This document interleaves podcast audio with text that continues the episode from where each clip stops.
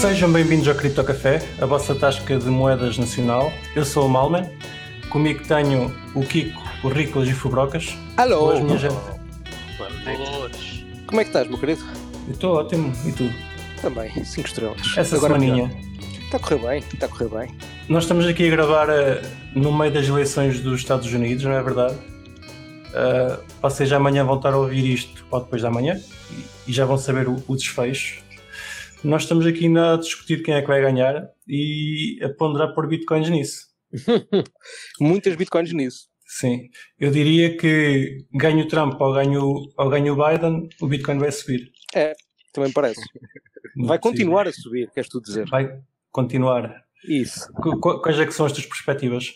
Epá, acho que vamos chegar aos 14 capas muito rapidamente, sinceramente. Acho que depois das Sabe- eleições não espero muito mais tempo. Yeah. Se não for esta semana, a próxima, eu diria. Eu ontem vi o teu, o teu report. Ah, viste? Boa. Fazer, fazer trabalho de casa. Bom, estás a ver. Está tá, tá fixe, está fixe. Esta semana temos connosco um convidado, o Sr. Mário Ribeiro Alves, é CEO da Taikai. Olá, Mário. Olá, viva. Tudo bem convosco? Tudo ótimo. Diz-nos lá, o que é que achas que vai acontecer ao, ao preço do Bitcoin, agora com as eleições? Eu acho que vai subir, portanto, a fazer apostas, se calhar é melhor utilizar Fiat, porque vai desvalorizar, não é? Vai desvalorizar. Portanto, assim, assim se perder, eh, não fico tão triste. Exato. Porque se apostar Bitcoin, estou a perder duas vezes. Exato. Ou ganhar duas vezes. Meus caros ouvintes, acho que o pessoal aqui está muito, muito optimista. Se fosse a vocês, acho que vendia tudo. Acho que é melhor eh, Também Exato, diz que o melhor- contrário. otimista. fazer o contrário. O que é, Ricos? Está tudo muito otimista, tá? Está tá tudo muito otimista. Tu também estás? Não. Claro. Pronto. Tem que, estar, tem que estar alguém contra a corrente. Ora, como disse o Mário, é CEO da Taikai. Ah, é uma empresa portuguesa sediada em Portugal e com funcionários portugueses, certo? Isso mesmo. E agora vou-te perguntar o que é que é a Taikai. Aliás, estou estou a fazer isto tudo ao contrário, para variar. Antes de perguntar o que é que é a Taikai, vou perguntar quem é que é o Mário Ribeiro Alves e como é que chegaste à cripto. Ok. Então, quem é que eu sou? Portanto, começando pelo princípio, eu nasci no Porto e, portanto, sou, sou do Porto e, portanto, estudei também no Porto, estudei Economia na Faculdade de Economia do Porto e, portanto, foi aí que comecei o meu eh, percurso académico, ainda sem saber o que é que era cripto, eh, mas sempre com, com, eh, com o objetivo de investir bem o meu dinheiro. Portanto, esse, esse sempre foi um dos meus objetivos. E portanto, eu comecei a nível de percurso profissional a trabalhar num banco, trabalhei na, na Caixa Geral de Depósitos, foi o meu primeiro em- grande emprego, digamos assim. Ah, Cansei-me daquilo e, portanto, fui para a consultoria. E em consultoria trabalhei na PricewaterhouseCoopers, que é uma das grandes consultoras a nível mundial. Opa, e lá fiz um, um pouco de tudo. Fiz consultoria tecnológica, consultoria de negócio, portanto foi, foi um bocadinho variado, Ahm, mas eh, a verdade é que eh, o, o- trabalho de consultoria é fixe quando tu estás a começar, porque dá-te uma escola muito grande, conheces montes de clientes, montes de indústrias, Ahm, mas portanto, para mim, eh, chegou ali a um ponto em que eu achei que já tinha aprendido aquilo que era suposto aprender, Uh, e, uh, e há uma coisa que eu não disse: uh, o meu objetivo sempre foi um dia criar a minha própria cena. E portanto é curioso porque nessa mesma consultora, quando dei a minha primeira entrevista, perguntaram-me onde é que eu me via dali a 5 anos. Eu disse: a criar a minha própria cena. e portanto foi engraçado que, porque eles achavam que eu ia dizer: não, eu quero continuar aqui para sempre, etc. E portanto foi uma resposta um bocadinho diferente daquilo que eles estavam habituados a ouvir.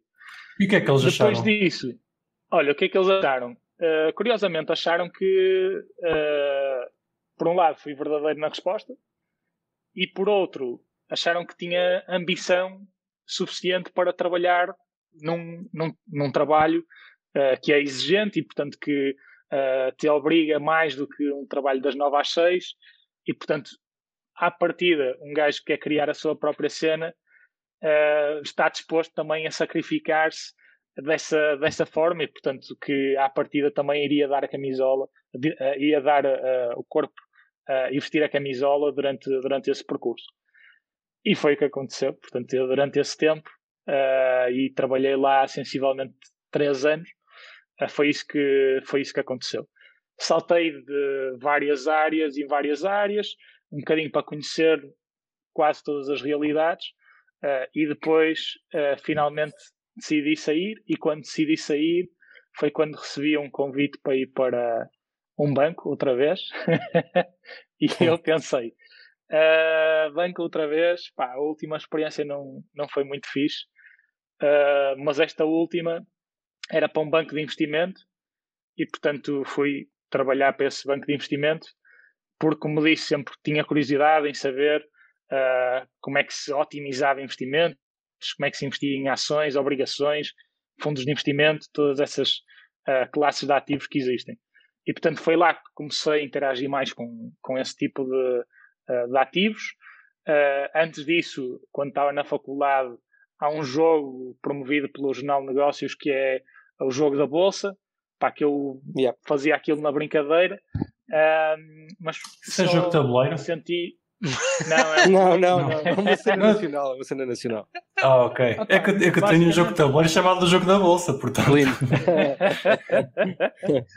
Opa, basicamente aquilo é um jogo que tu utilizas uma plataforma, yeah. um uma competição. semelhança, exatamente, uma competição.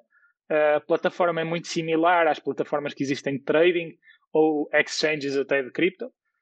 E, portanto, tudo, todos os dias, no Jornal de Negócios, vem a dizer qual é o ranking desse dia uh, para, para esse jogo. E é um jogo que dura um mês e, portanto, tu, no final do mês, se ficas em primeiro, ou seja, se tiveres a maior rentabilidade, ganhas um prémio qualquer.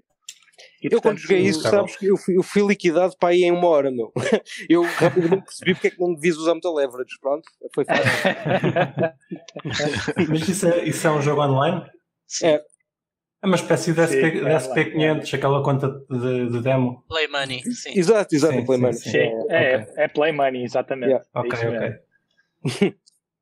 boas, boas, e boas como eu estava a dizer, uh, opa, pronto, foi assim que eu comecei a lidar no, no fundo com o mundo de investimentos. Entretanto, comecei a ter clientes que me perguntavam sobre cripto. E eu, uh, cripto, o que é isto? e comecei, ou melhor, eu já sabia o que era Bitcoin, já tinha uma ideia, isso em que ano? Uh, nunca tinha. Isto em 2015, 2016, okay. final de 2015 início de 2016. As pessoas já começavam a falar. É, Sim, agora, é curioso. Eu, eu também estou curioso para fazer uma pergunta, porque eu, pá, eu também, também estudei economia.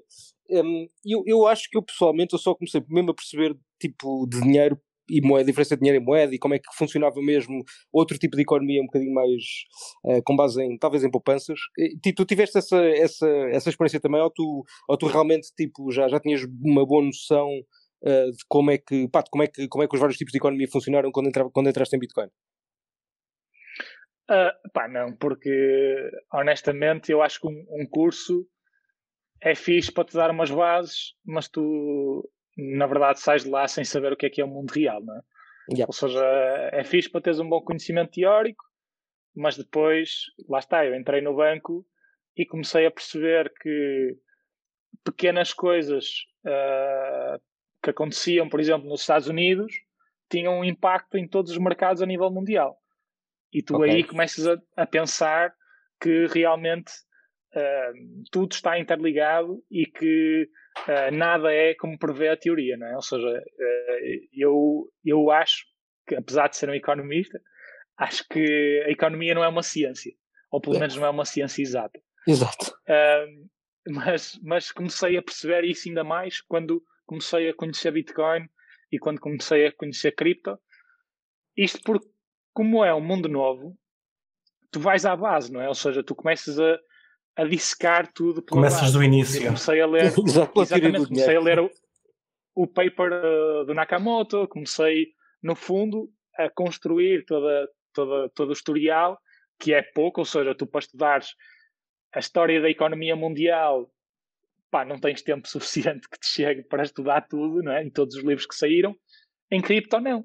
Em cripto, a história é tão curta que tu, efetivamente, tens tempo para pelo menos estudar as coisas mais relevantes e mais importantes. E portanto foi isso que começou a acontecer. Ou seja, eu não comecei só a olhar para a cripto como uh, um potencial, uma potencial classe de, de investimento, mas também como um, um novo conceito, uma nova tecnologia. Ou seja, para mim descobrir que havia uma tecnologia por trás da, cripto e que era aplicável não apenas a cripto, mas também a outras cenas, realmente fez-me ver que aquilo podia ter um potencial uh, gigante. E foi assim que, no fundo, comecei a descobrir cripto uh, e foi assim que também comecei a partilhar com amigos. Estavas a dizer-nos que os teus os clientes que começaram a perguntar. Uh... Sim, opá, isso, isso foi um filme, meu, porque ainda por cima, o banco onde eu trabalhava era relativamente pequeno, portanto, nós tínhamos acesso a diretores, administradores e tudo mais, e perguntar a um diretor do banco se nós íamos ter cripto do banco naquela altura, não é? imagina em 2016, se nós íamos ter cripto para investimento, pá, eles olhavam para mim e pensavam, este gajo é completamente maluco da cabeça. claro. e, é e, e, portanto, por isso é que também comecei de forma, pá, de uma forma casual, a explicar o que é que isto era, amigos, uh, conhecidos, comecei a organizar meetups e comecei a explicar às pessoas como é que se podia realmente investir em cripto. E portanto, tá. esta tu foi é que organizava os meetups aí, aí no Porto. Exatamente, sim. Sei, certo. Tá, tive para ir a um, mas olha, não, não, foi, não, foi, não foi na altura e agora também não está fácil. uh, então, e daí, como é que, como é que chegaste à Taikai? Ora bem, daí como é que cheguei à Taikai? Uh, ainda foi um percurso um bocadinho aos zigzags, portanto eu andei, um, como disse, a explicar o que é que isto era e a criar comunidade uh, e, pá, e foi uma comunidade que surgiu de forma orgânica, neste momento anda à volta das mil e tal pessoas no grupo de Meetup. Um, temos também um pequeno grupo no WhatsApp uh, para, para a malta mais chegada. Depois comecei a construir uh, um, um fundo de, de cripto para amigos e conhecidos. Uh, e ainda por cima começamos isso em 2018, portanto, pior ano para começar. Hum. mas, mas foi hum. isso.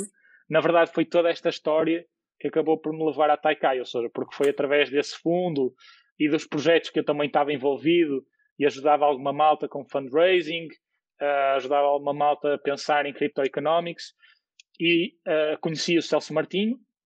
O Celso Martinho, para quem não conhece, uh, foi o fundador Bright, da é? SAP, exatamente, da, da Bright Pixel. Bright Pixel, uh,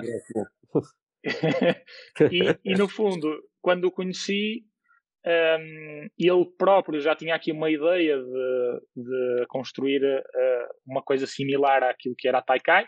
Na verdade, nem fui eu que escolhi o nome, o nome já estava uh, pensado. E, portanto, em abril de 2018 começamos a pensar nisto e como é que isto podia realmente ser um negócio. E em agosto de 2018 chegamos a um ponto em que dissemos, ok, vamos avançar. Uh, eu entrei como founder para, para, para a Taikai uh, e a Bright entrou como investidora uh, em agosto de 2018. E, portanto, foi assim que a Taikai começou. portanto, foi um percurso, como disse, em zigue-zague e foi destes encontros e desta cena da cripto que tudo uh, surgiu.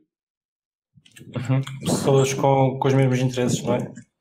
Então, Exatamente. e o que é que é, o, o que é, que é a Taikai? O que, é que, o que é que vocês fazem? O que é que é Taikai?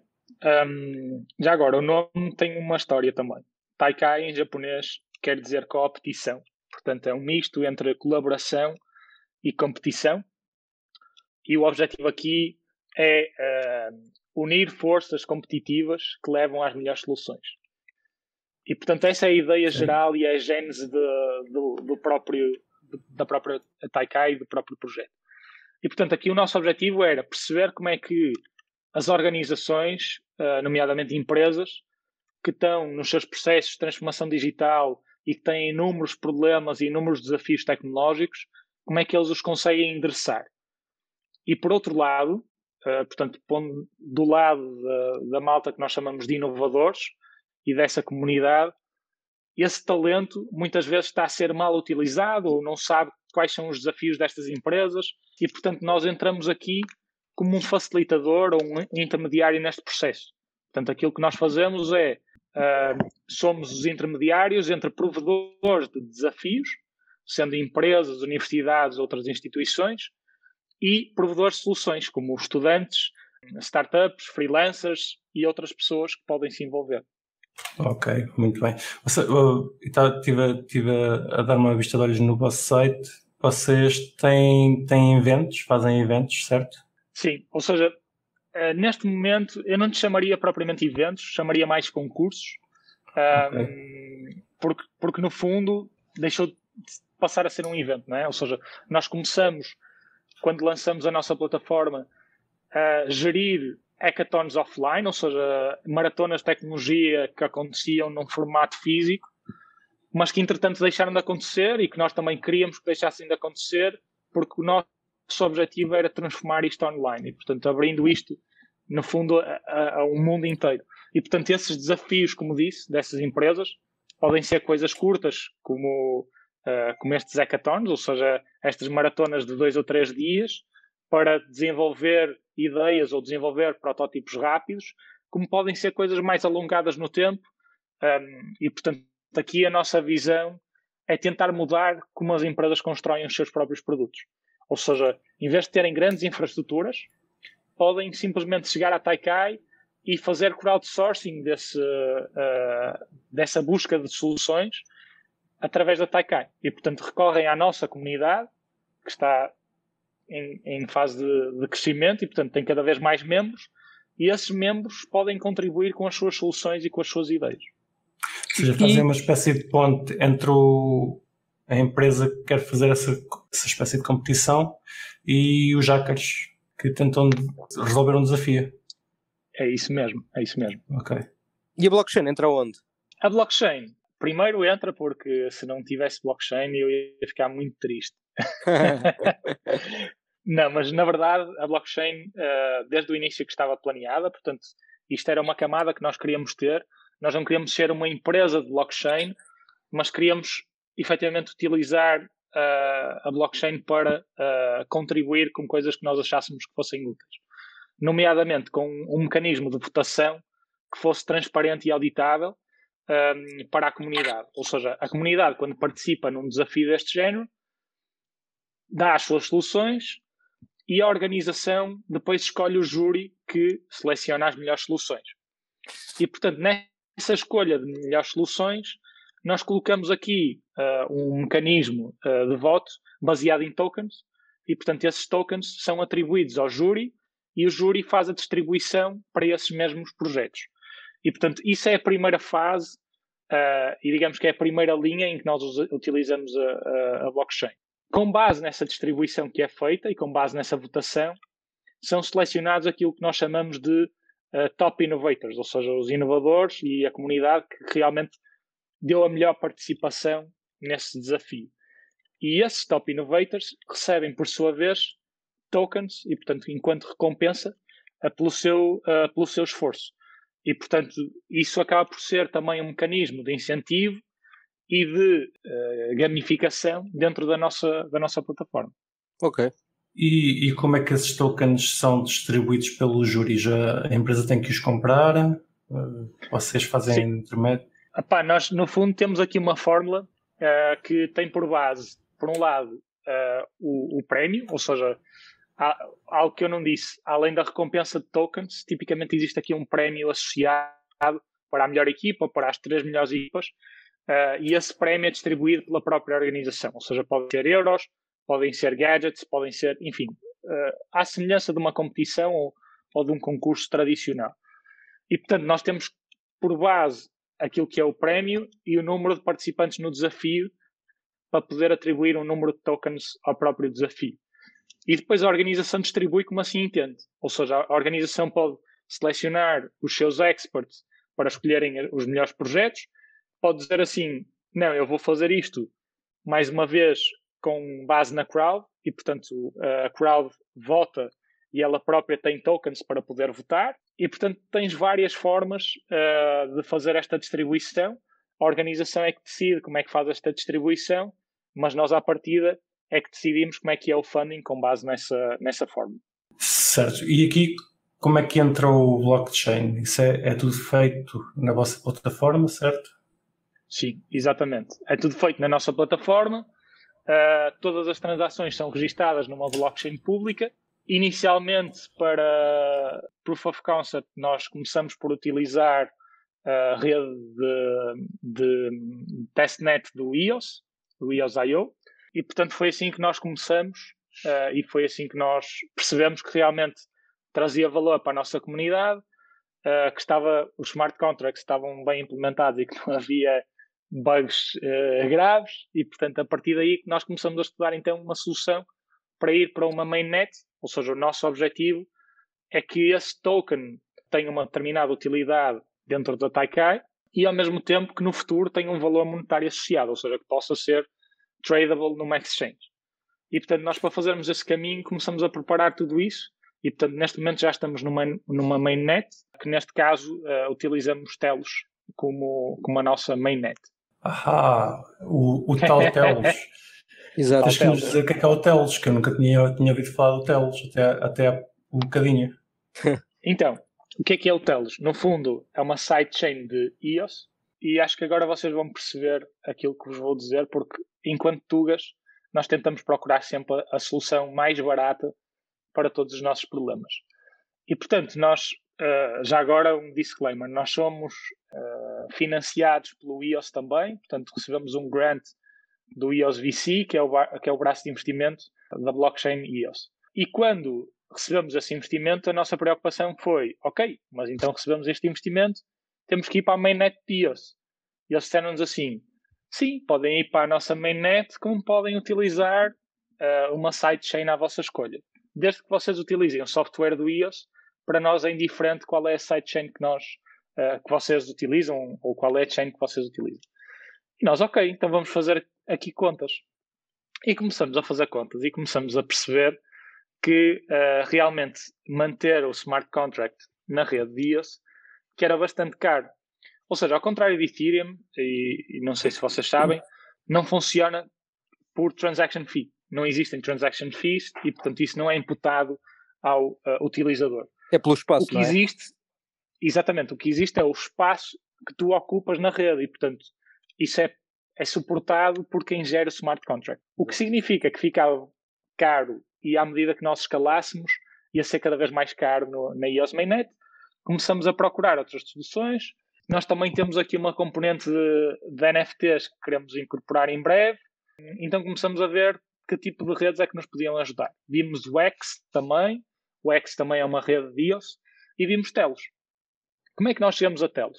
Existe outro projeto, também português, da Aveiro, que eu acho que podia ser giro depois vocês falarem com eles, que é uh, o Kudo. O Kudo pertence uhum. à Blockbuster do João Abrantes e, e eles estavam uh, precisamente a entrar no, no Telos. Eles têm um projeto de gaming em blockchain e eles disseram: pá, falem com estes gajos porque eles são porreiros, eles estão-nos a dar tokens de borla, uh, eles são muito mais pro-community, ou seja, todos os problemas que existem em EOS sobre os block producers e como é que a coisa é gerida, pá, isso não funciona exatamente da mesma forma.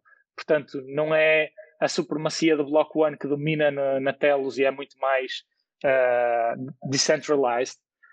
E nós dissemos, ok, então se calhar é mesmo isto que nós procuramos.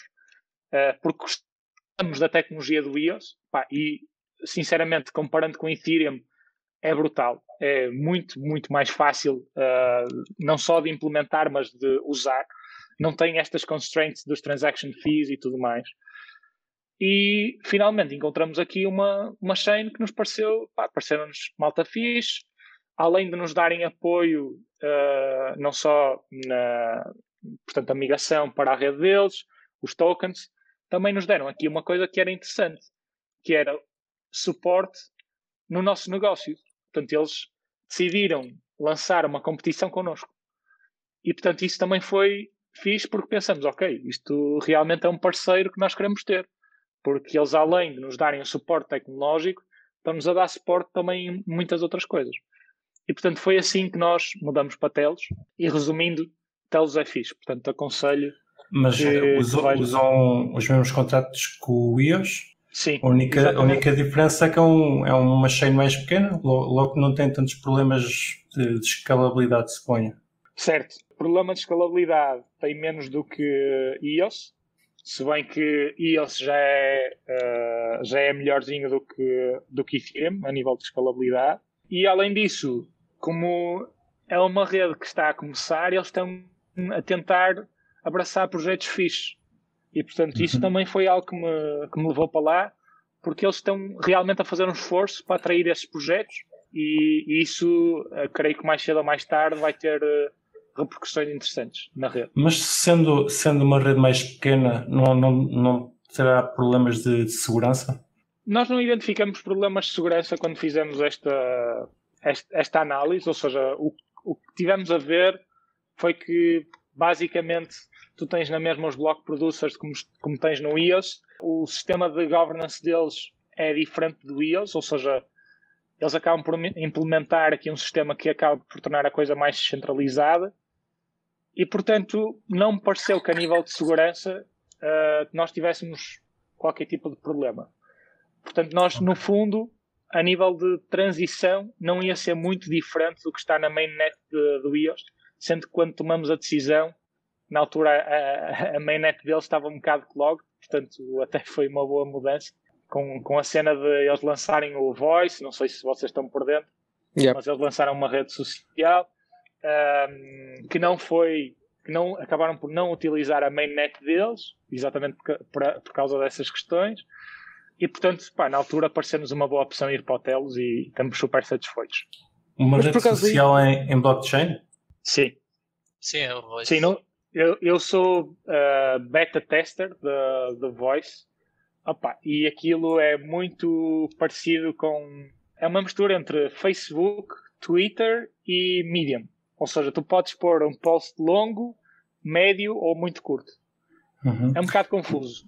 Uh, mas está na blockchain, ou seja, tens incentivos de tokens e etc. para, uh, para escreveres lá e para seres incentivado também a, a receber tokens tu, pelos teus conteúdos. E tu pensar naquelas fotografias que tu passado 10 anos passas a ter vergonha delas e, e do blockchain. está na blockchain. Não, pois, não dá para tirar.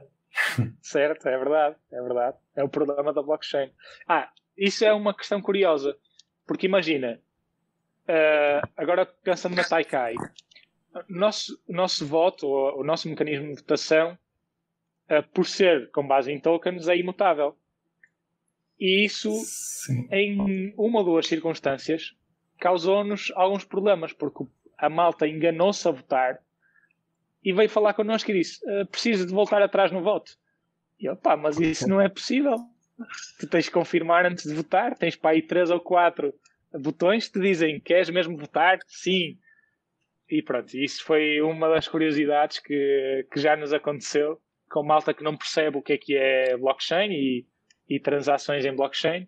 E pronto, e acho que é uma questão de ajuste e adaptabilidade.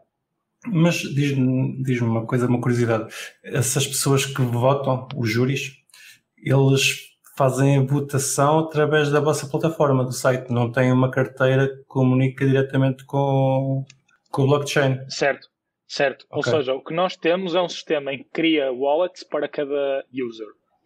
Um, o que é que nós queremos implementar no futuro? Uh, queremos efetivamente dar a possibilidade de tu poderes integrar com outras wallets e poderes ou utilizar uma wallet uh, de um third party dentro da Taikai ou poderes simplesmente fazer o withdraw para, para uma exchange ou para uma wallet tu ou para onde quiseres. Portanto, uhum. isso é o que nós queremos implementar uh, até ao final do ano. Posso só dar uma curiosidade? Estavam a falar do Voice. Sabem quanto é que custou o domínio do Voice? Ah, foi, foi, foi, não foi comprado ao coisa, ao Michael, não sei o que, o gajo de yeah, Foi bom. Foi ridículo. Quanto é que é? 35 30? milhões. 35, exato. Compraram ao Michael Saylor. Exato, Michael Saylor, é isso.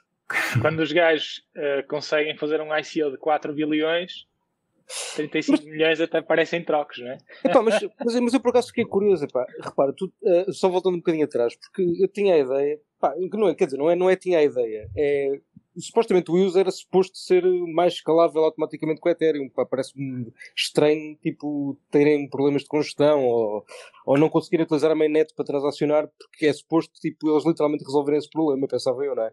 Sim, sim, sim. Uh, teoricamente uh, é isso que, que acontece. Aqui a questão é que um, ehm, tudo depende também da infraestrutura que os próprios block producers têm. Porque depois, pá, tu, tu tens no fundo confiar no, nos block producers que, que são top 21 ou quem está no top 21 uh, eh, desse, desse ranking e que gera a tua rede. Uh, e no caso deles não poderem, depois têm que entrar os suplentes. Opá, aquilo, no fundo, está desenhado de forma a que a coisa opere de forma uh, ágil e escalável.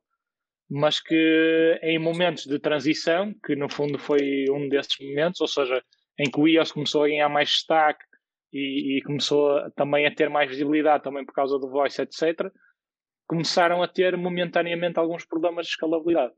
Um, que entretanto foram resolvidos e que entretanto uh, acho que nunca mais tiveram esses problemas. Estou completamente fora do, do mundo do iOS. foi para isso que eu cá vi, não foi? exatamente, exatamente. Eles uh, usam consensos DIPOS, ou seja, Delegated Proof of Stake. Sim, sim tens 21, 21 gajos que, yeah. que validam os blocos. Exato. Sabes quem é que são esses gajos? Vocês, vocês sim, têm sim, sim, é sabes. Sim, sim, é público. É. Não, não, não foi esse aquele projeto que, que tiveram um problema porque validaram blocos que não eram para validar transações? Não, se calhar não. Acho que não.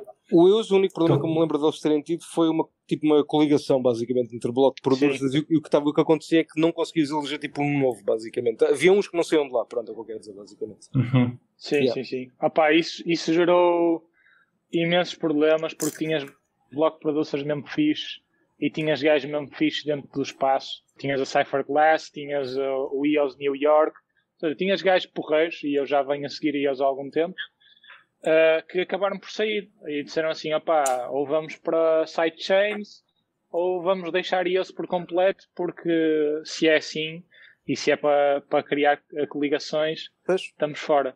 Mas sim, houve aqui uma, uma geringonça dentro do EOS. Mas que entretanto acho que, acho que a coisa já, já foi resolvida. Uhum. Pois, o, os block producers não podem estar a, estarem a congeminar uns com os outros. O ideal é terem incentivos diferentes. Temos cá duas... O ideal até, até é terem geografias diferentes, ou seja, Sim. não estarem todos, imagina, em Nova York ou todos, não é? Porque depois a probabilidade de eles estarem a fazer uma coligação sem que tu saibas é muito grande, não é? É enorme, claro. Continuando, vá. O Kai, que é o vosso, o vosso token, como é que vocês fizeram a distribuição? Ou como é que pensam fazer?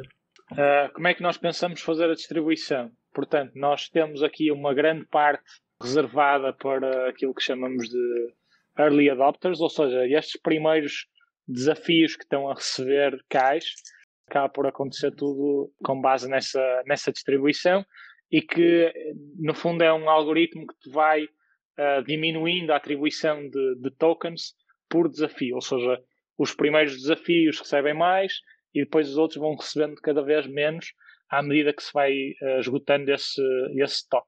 Depois temos aqui uma parte, uma pequena parte de, dos tokens reservados para equipa, advisors e etc, ou seja, malta early supporter, e uma parte também reservada para investors, pá, que é uma parte que ainda não sabemos se vai acontecer ou não, porque para ser franco, o que nós fizemos agora foi uma ronda de investimento tradicional, ou seja, a Bright Pixel entrou no nosso capital ficando com equity.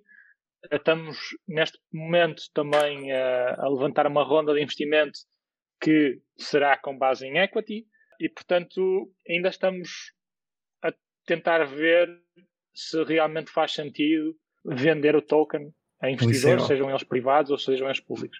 Sim, ICO, IEO, private sale, uhum. whatever.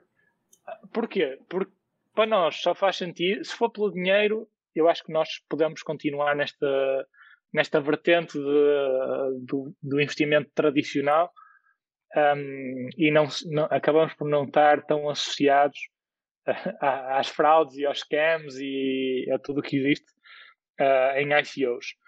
Porque nós, a fazermos uma coisa desse género, tinha que ser uma coisa com pés e cabeça e que realmente trouxesse valor para a comunidade. Ou seja, aquilo que nós queremos, em última instância, é que as pessoas que compram o nosso token são pessoas que vão utilizar a plataforma. Claro que depois uh, esse, esse gap existe, não é? E depois tu olhas para os vários projetos que se calhar até são muito fixe e têm uh, um produto muito porreiro, mas que os investidores do token eram só investidores, não queriam saber do produto para nada, não é? E portanto é esse gap que nós estamos a tentar fechar e que não sabemos se vai ser possível ou não. E portanto uh, pode simplesmente acontecer uh, só listarmos o token, simplesmente.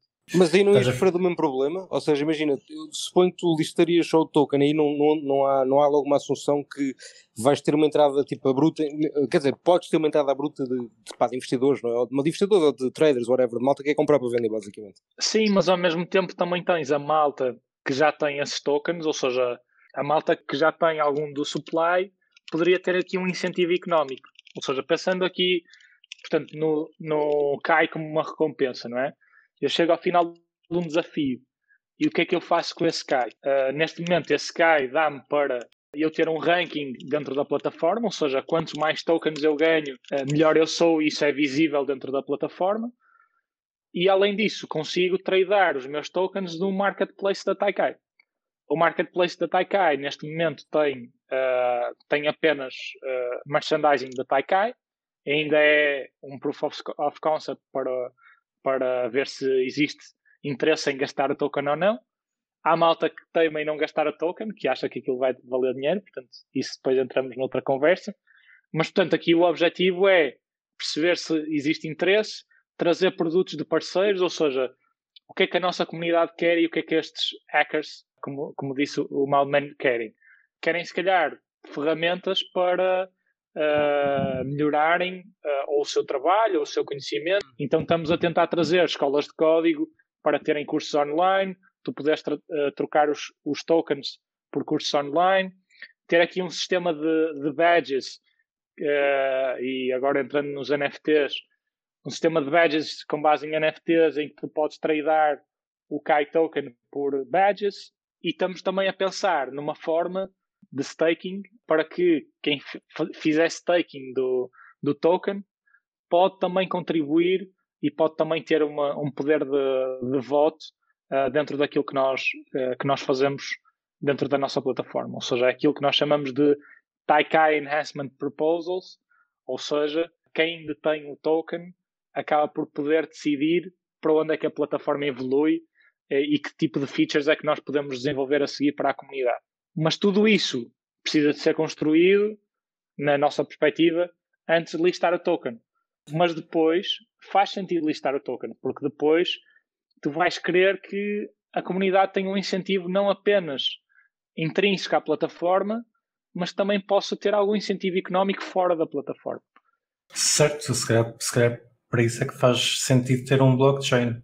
De outra forma, uma, com uma base de dados SQL, se calhar fazias, fazias a maior certo. parte das coisas.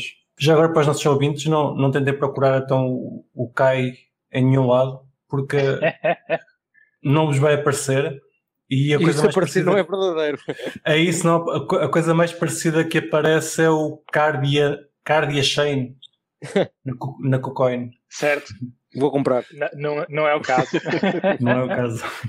Vou meter lá as não minhas é Bitcoin todas. É... Já meti.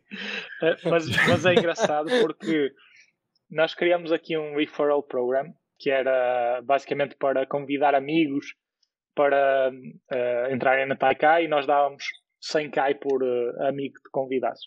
Pá, entretanto começou de alguma forma uh, a ser divulgado que nós estávamos a fazer um airdrop e youtubers indianos indonésios pá, da América Latina a fazer vídeos sobre nós e sobre a nossa plataforma para ganhar tokens. Pá, Sai cheira dinheiro à borda. o nosso token.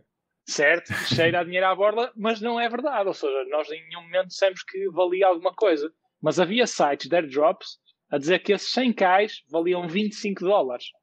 e eu a pensar, opá, fogo, se valesse 25 dólares, pá, nós estávamos, estávamos muito contentes. Nós... ah, existe, existe algum valor que tu atribuas ao token ou para ti simplesmente não, não tem valor que possas, possas dar? Nós neste momento temos um valor de, de referência que não é público, ou seja, no fundo, como preço base que nós gostaríamos que fosse tradeado, ou seja, com base hum. também na supply que temos, que é de um bilhão de, de tokens, como é que a coisa poderia, poderia funcionar. Mas lá está, pá, o que eu acho que realmente faz sentido é deixar o mercado decidir isso. E portanto, acho que apesar de ser eu, empresa, a lançar o token para o mercado, a partir do momento em que ele está no mercado e está numa blockchain pública, não devo ser eu a controlar. Certo, mas quando, mas quando faz airdrops e afins, tens de ter um, um, um valor em mente. Certo, certo, exatamente. Uhum. Tens de ter um valor em mente, mas esse valor não está público nem está divulgado em lado nenhum. Portanto, exatamente, exatamente. E também não vais divulgar aqui dólares, para nós. Certo. Fica em segredo, depois conto-vos off the record. Pronto, ok. Então já uh... agora, noutro prisma, quando têm as vossas competições, em termos de, de, soluções para os problemas, tem havido alguma utilização de, de blockchain para eles? Ou um, normalmente não é o caso? Ou seja, se nessas competições existe algum desafio de blockchain? É essa a pergunta? Uh, sim, ou, ou, se me, ou se não existindo, se alguns dos participantes apresentaram soluções em blockchain.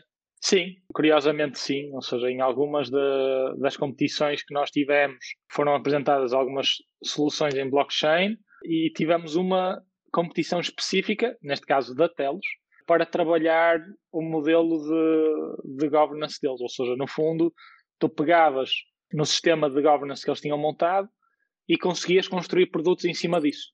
E, portanto, isso foi um exemplo uh, claro uh, de, de, criação de novos produtos e de produtos inovadores em cima de, uh, de uma blockchain pública.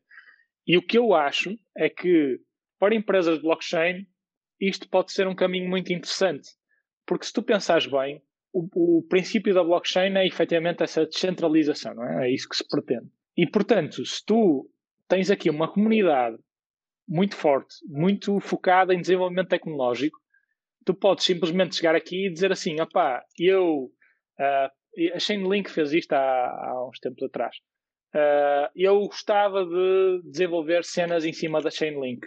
Apresentem-me as vossas soluções, a solução que eu mais gostar recebe 5 mil dólares ou 10 mil dólares. E isto é muito fixe porque de repente tu acabas por ter soluções que para ti, enquanto empresa, são relativamente baratas, tens soluções completamente diversas, porque uh, tens várias equipas a trabalhar no mesmo problema, e ao mesmo tempo tens aqui uh, uh, um incentivo enquanto equipa e enquanto comunidade que é relativamente interessante. Ou seja, vou dedicar uma ou duas horas por dia a isto durante um mês e posso receber 10 mil dólares, por exemplo, ou no caso do IAS também já lançou umas competições que valiam 100 mil dólares, por exemplo. Portanto, isto realmente é interessante e para empresas deste género faz todo sentido. Uhum. Para os nossos ouvintes, podem ir a taikai.network e, e ver uh, os desafios que estão, que estão para, para vir. Acho que vai, vai existir um amanhã que, Sim que, que eu já não me lembro qual é que é, acho que é este aqui, Inno Makers for Health, talvez. Sim. Estou certo? É. Sim, isso é um desafio da Pfizer. Um que temos em aberto é, é o Act for Good at Home, que é um desafio da Gulbenkian, que também está neste momento aberto para registros. Portanto, quem se quiser registar e quem quiser participar também pode fazê-lo agora. Uh, e a cena fixe deste é que é para social good, ou seja, para desenvolver projetos e, e, no fundo aqui o tema é o tema do envelhecimento, ou seja, que tipo de projetos tecnológicos é que podem ser desenvolvidos no combate ao, ao envelhecimento. Portanto, esse é, é um dos que eu gosto, porque traz aqui esta componente mais social. Uhum. Como, como é que as empresas que querem fazer estes desafios vos contactam? São vocês que fazem, que vão ter com eles, ou eles que já vão ter com vocês? Uh, numa fase inicial foi muito nós a contactar as empresas, ou seja, nós a irmos atrás de empresas. Começamos essencialmente em Portugal em 2019. Depois, em 2020, com esta questão da pandemia, percebemos que não havia fronteiras físicas, portanto não havia uh, o problema de geografia porque estávamos a competir com outras empresas que estavam noutras regiões. E portanto isso tornou-se mais simples e começamos não apenas nós a contactarmos essas empresas, mas elas a contactarem-nos a nós. E portanto o Google também nos ajuda, é uma ferramenta poderosíssima nesse sentido, porque grande parte do nosso negócio hoje em dia está a vir de pesquisas no Google. Muito um, Exatamente, e portanto isso tem sido muito bom para nós. Pá, tenho a dizer que acabei de ficar muito triste, que fui aqui à parte das línguas e aparece English United States e Português Brasil. O que, que é isto? é verdade. Posso explicar. Português do Porto? Posso explicar. Nós lançamos em inglês e, portanto, começamos a nossa pl plataforma somente em inglês. Porque achávamos que. Foi isso que aconteceu, exatamente. Isso aconteceu porquê? Porque começamos a entrar no mercado brasileiro e começamos a perceber que para eles a, a questão da língua é uma barreira. Ou seja, enquanto que aqui em Portugal nós já tínhamos feito 15 ou 20 competições e nunca tinha havido um problema para a plataforma estar em inglês, no Brasil não. No Brasil isso não aconteceu. E portanto tivemos que efetivamente ter um brasileiro a traduzir-nos tudo para conseguirmos fazer desafios lá. Claro que a próxima vai ter que ser português de Portugal uh, e, e, por aí fora. Portanto, agora também começamos a ter desafios em Espanha, Alemanha e, portanto, temos que começar a pensar em ter isto em outras línguas também. Uhum, Parece-me bem. Já agora, queria te perguntar aqui sobre um, um dos vossos casos de sucesso, que foi uh, o caso da EDP. Parece que, que eles gostaram da vossa plataforma Uh, Podes-nos dizer o que, é que, o que é que eles, qual é que era o desafio deles e, e se eles conseguiram concretizar? Sim, o desafio deles, na verdade, era bastante experimental e, e dividia-se em dois desafios, na verdade. Foram dois desafios que aconteceram em simultâneo e duas competições separadas. E, portanto, uma era muito mais uh, um desafio de data science, ou seja, eles davam dados de consumos um, energéticos de casas de Lisboa, devidamente anonimizados por causa do, do RGPD, obviamente, e portanto punham a malta a trabalhar nesses dados e a perceber que tipo de métricas conseguiam uh, construir uh, com base nesses dados. E portanto o, o, tipo de coisas que surgiram foi, por exemplo, dashboards a indicarem-te se o teu com base no teu consumo energético se fazia mais sentido tu teres uma tarifa diurna, uma tarifa noturna ou whatever. Isso foi um dos desafios. O outro desafio, eles tinham aquilo que eles chamavam de smart meter, que é tipo um medidor inteligente que agora está em quase todas as casas em Portugal e que mandavam para casa dos participantes e que diziam assim: Ok, agora pá, liga isto a um PC e constrói cenas em cima disto.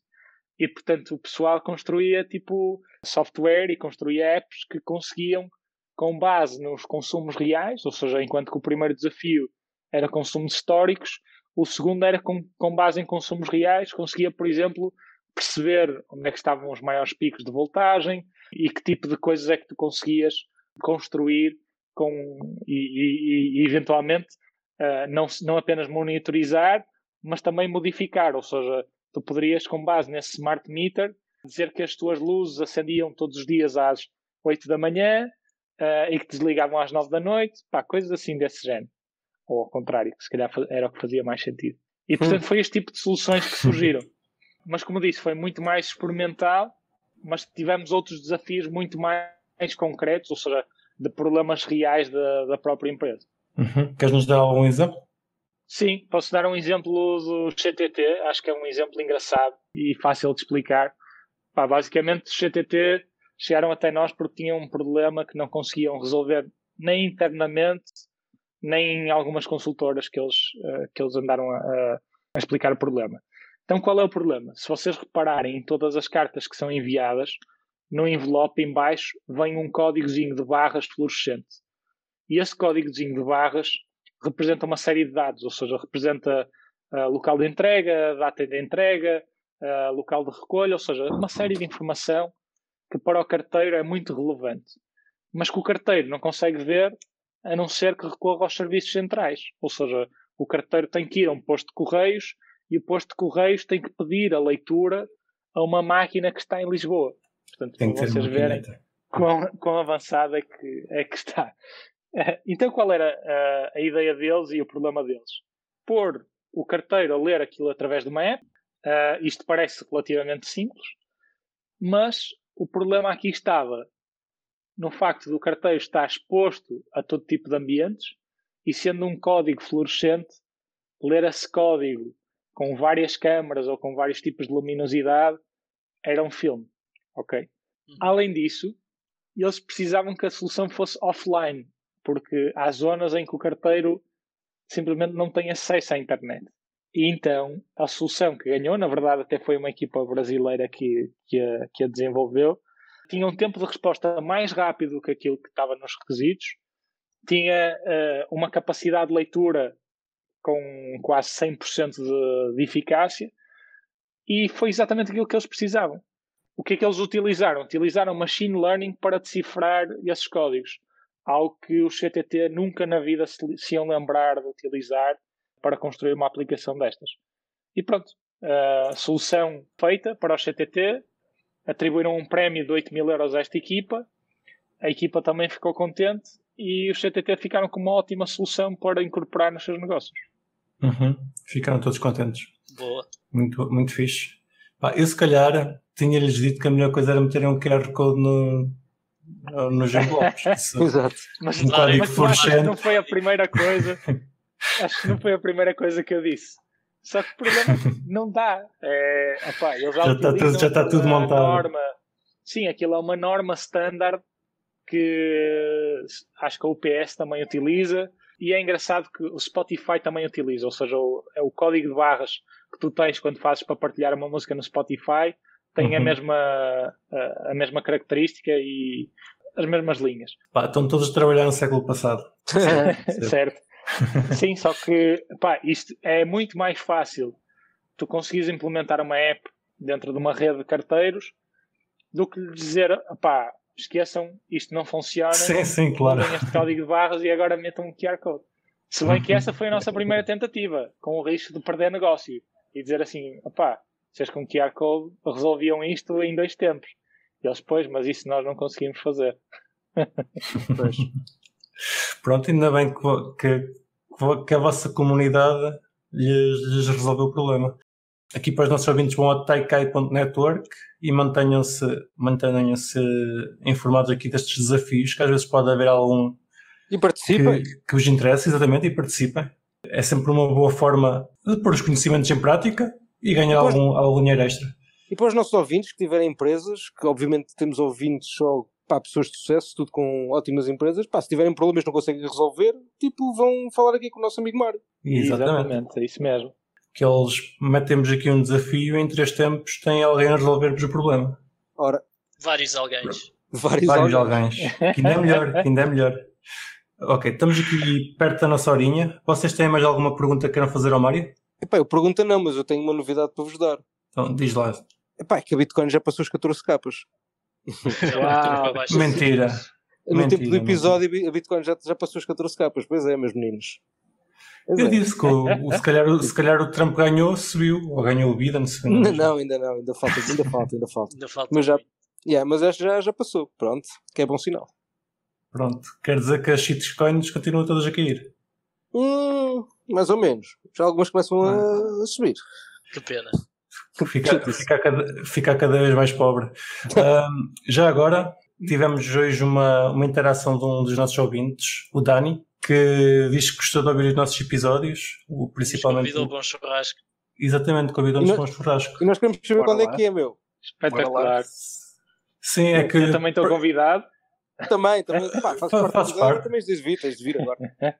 É que eu estou a ficar arruinado com os shitcoins. Pronto, se não tivesse aqui no almoçar, já sei. Vou a casa de banho.